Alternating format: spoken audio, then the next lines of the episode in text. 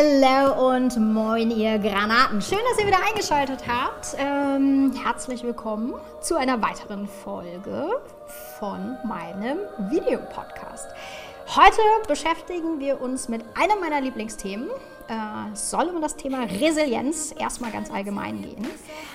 Zweites Lieblingsthema, ich spoiler mal schon ein bisschen, verrate ich dir auch. Female Empowering, aber wie gesagt, erstmal nur gespoilert. Mehr zur Resilienz gleich.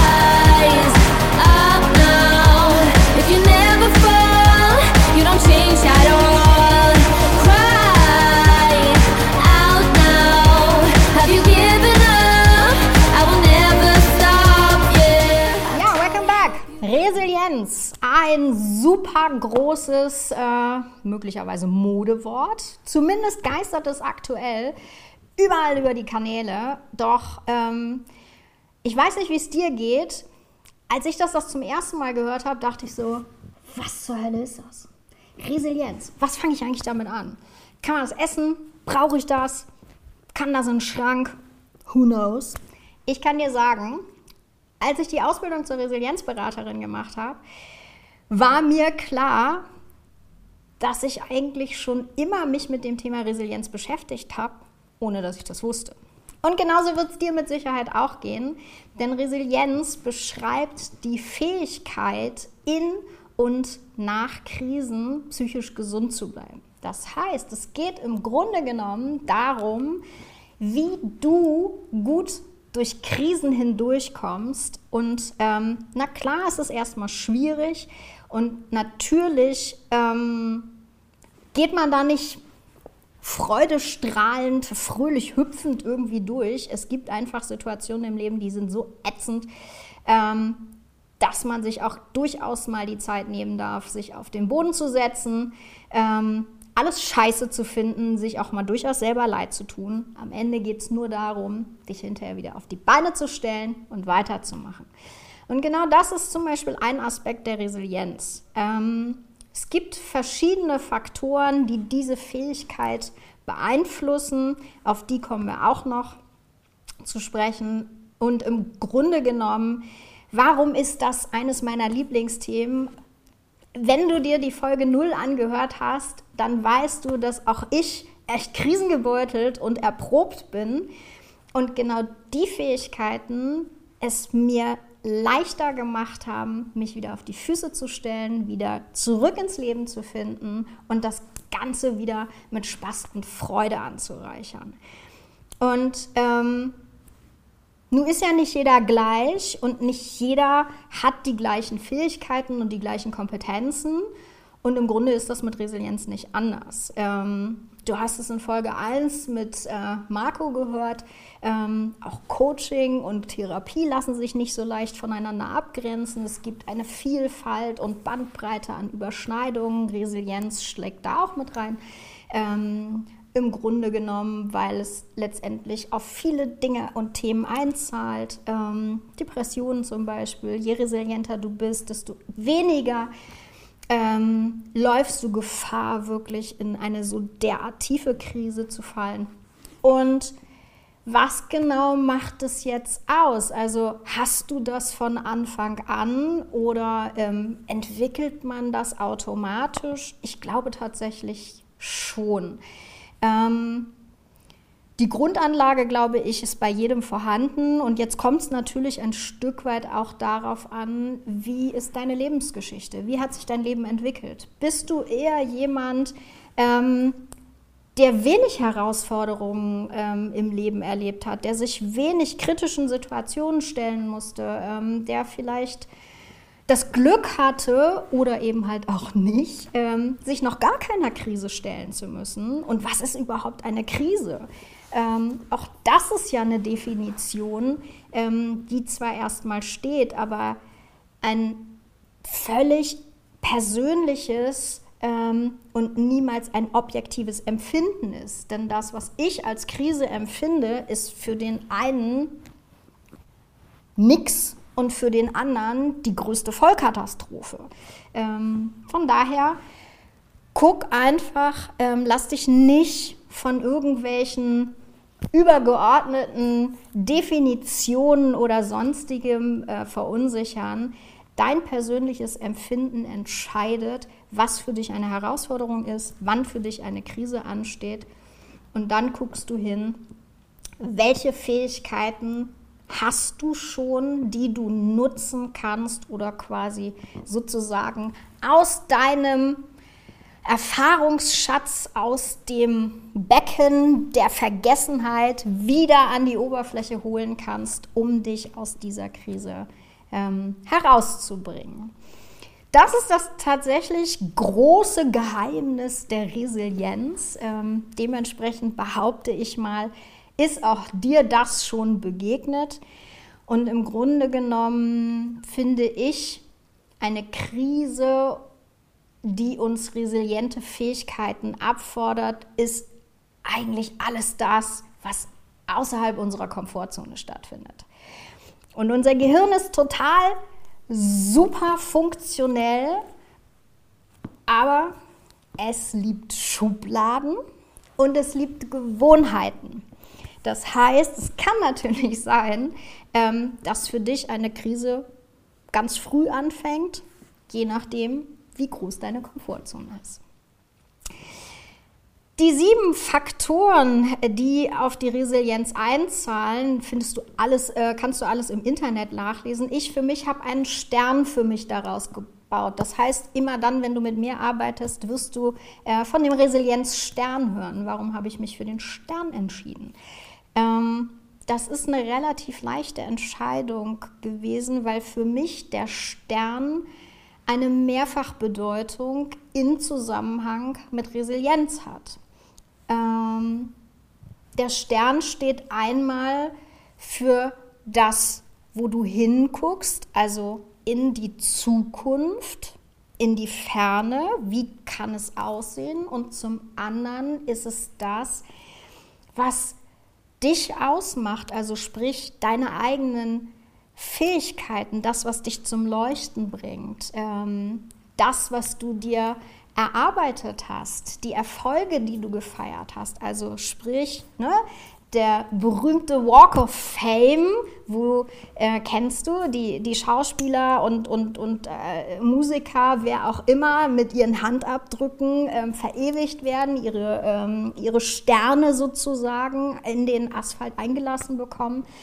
Ähm, das ist eine Ehrung und letztendlich finde ich, eine Krise zu durchleben und am Ende vielleicht hoffentlich sogar gestärkt daraus hervorgehen zu können, verdient einen Stern. Deshalb habe ich diesen Stern kreiert ähm, und finde das eine schöne Variante. Die sieben Faktoren, die du da findest, ähm, verrate ich dir schon mal. Das äh, ist einmal der Punkt Optimismus, dann haben wir den Faktor Akzeptanz, übrigens Spoiler-Alarm, eines der schwierigsten Themen, die man äh, tatsächlich angehen kann. Wir haben die Lösungsorientierung drin, ähm, haben wir auch schon mal gesagt, warum Lösungsorientierung viel wichtiger ist als Problemorientierung. Dann haben wir das Thema Selbstregulation. Na klar, es ist wichtig, sich selber steuern zu können. Ähm, wir haben das Thema Eigenverantwortung. Ähm, wir haben das Thema Beziehungen drin, sprich dein Netzwerk, was drin ist, ähm, was dich umgibt. Und natürlich als siebten Punkt die Zukunftsorientierung. Das alles zusammengepackt ergibt sozusagen den Stern. Und wenn es um Resilienz geht, gucken wir in der Beratung bei deinen persönlichen Themen immer darauf, wo stehst du, was brauchst du, an welchem Punkt bist du gut aufgestellt, wo, was spricht dich an, wo möchtest du gerne tiefer reingucken und genau da setzen wir an. Manchmal ist es eher das Netzwerk, was vielleicht noch ein bisschen äh, stärker genutzt werden darf, was nicht bedeutet, du brauchst ein riesen Netzwerk, um resilient zu sein. Ähm, manchmal ist es das Thema Selbstverantwortung, also nochmal zu gucken, wo ist meine Verantwortung und wo übernehme ich möglicherweise Verantwortung und Themen, die gar nicht zu mir gehören, sondern von anderen. Der Klassiker, ich treffe Entscheidungen, obwohl eigentlich jemand anders die, Entschei äh, die Entscheidung treffen müsste. Ähm, nur weil ich will, dass es vorangeht. Damit lädst du dir natürlich viel mehr Aufgaben auf und hast viel mehr Stress, als du eigentlich bräuchtest. Hm? Und da zu gucken, oh, okay, wo ist meine Verantwortung an der Stelle? Ich habe es schon gesagt, Akzeptanz ist eins der schwierigsten Themenfelder, weil ähm, vielleicht kannst du dir vorstellen, gerade in Krisen, dass richtig schwer sein kann zu akzeptieren, dass es ist, wie es ist. Ich glaube, jeder von uns hat so seine persönlichen Akzeptanzschwierigkeiten in den unterschiedlichsten Bereichen. Ähm, das fängt an mit zu akzeptieren, dass Tante Trude und Onkel Heinz bei jeder Familienfeier immer einen in die Wangen kneifen oder sagen, oh, ich kenne dich noch, da hast du noch in die Hündin gemacht. Wo man denkt so, ja, und jetzt bin ich Anfang 30, irgendwo muss er auch mal gut sein. Oder dass Opa Heinrich äh, beim Essen seine Zähne rausnimmt, weil er auf der Felge besser kauen kann. Keine Ahnung. Ähm, eigentlich hätte man das gerne vielleicht anders und es wäre doch so schön, wenn. Und genau da ist der Ansatzpunkt für Akzeptanz. Ihr seht, äh, es ist eines meiner Lieblingsthemen, weil genau all diese Fähigkeiten darauf einzahlen, wie gut du eine Krise durchleben kannst. Und ähm, ich bin ein Freund von Zitaten. Ähm, ihr findet es auch überall immer mal wieder auf meiner Homepage ähm, an der einen oder anderen Stelle. Und es gibt ein schönes von Sandra P. Aldridge, die sagt, wir können uns nicht aussuchen, ob wir schwere Zeiten durchleben, sondern nur, wie wir das tun.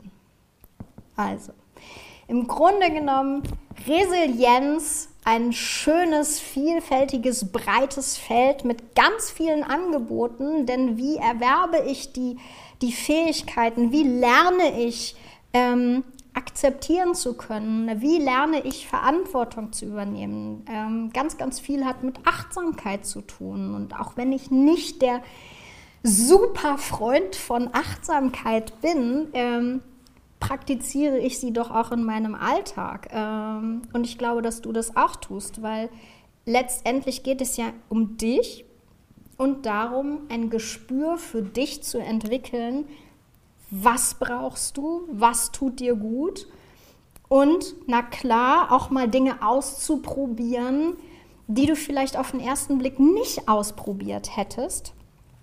Denn auch das hat was damit zu tun, neue Fähigkeiten sich anzueignen, ähm, Neues zu lernen, bringt dich am Ende weiter. Denn das, was du bisher gemacht hast, ja, stellst du vielleicht gerade fest, kommst du nicht wirklich mit weiter. Also was brauchst du? Ähm, ja, wenn das, was bis hierher funktioniert hat, nicht mehr funktioniert, musst du halt was Neues lernen.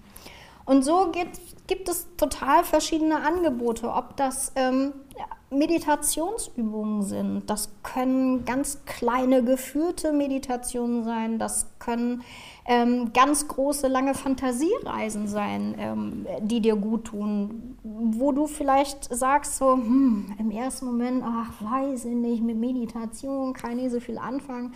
Ich tue mich persönlich da selber auch total schwer mit.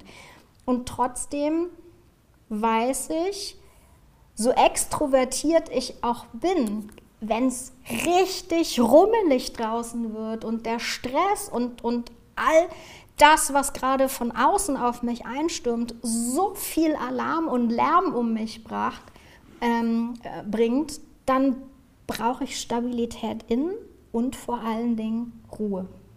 Und die Ruhe kriege ich nicht, wenn ich genau wie das Außen laut zeternd, schreiend durch die Gegend renne, weil dann befinde ich mich ja selbst mitten in diesem Chaos. Als Bild vielleicht kannst du dir vorstellen, ähm, im Auge des Orkans ist es totenstill. Da passiert gar nichts. Drumherum ist richtig Alarm und Chaos, aber innen drin absolute Ruhe und Stille. Und genau das ist was, was du für dich lernen kannst, dir zunutze zu machen und zu sagen, ja, je lauter das Außen und je unruhiger und instabiler das Außen ist, desto stabiler und ruhiger mache ich das Innere.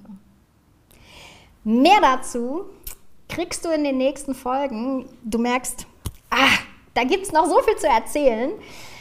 Also, wir beschäftigen uns in den nächsten Folgen tatsächlich mit äh, dem einen oder anderen Resilienzfaktor. Und ähm, dazu erzähle ich dir ein bisschen mehr, warum Optimismus so wichtig ist, ähm, wie du mit Akzeptanz umgehen kannst, der ganze Kram, den ich dir gerade schon aufgezählt hast. Ich freue mich, wenn du auch beim nächsten Mal wieder dabei bist. Herzlichen Dank, dass du heute zugeschaut oder auch zugehört hast. Du findest wie immer die Folgen in meinem Blog auf meiner Homepage oder aber auch auf YouTube und den gängigen Podcast-Portalen. Wenn du mehr wissen willst, folge mir auch gerne bei Instagram, Facebook oder besuch meine Webseite und vielleicht sehen wir uns ja irgendwann mal zum ersten persönlichen Gespräch. Ich freue mich auf dich.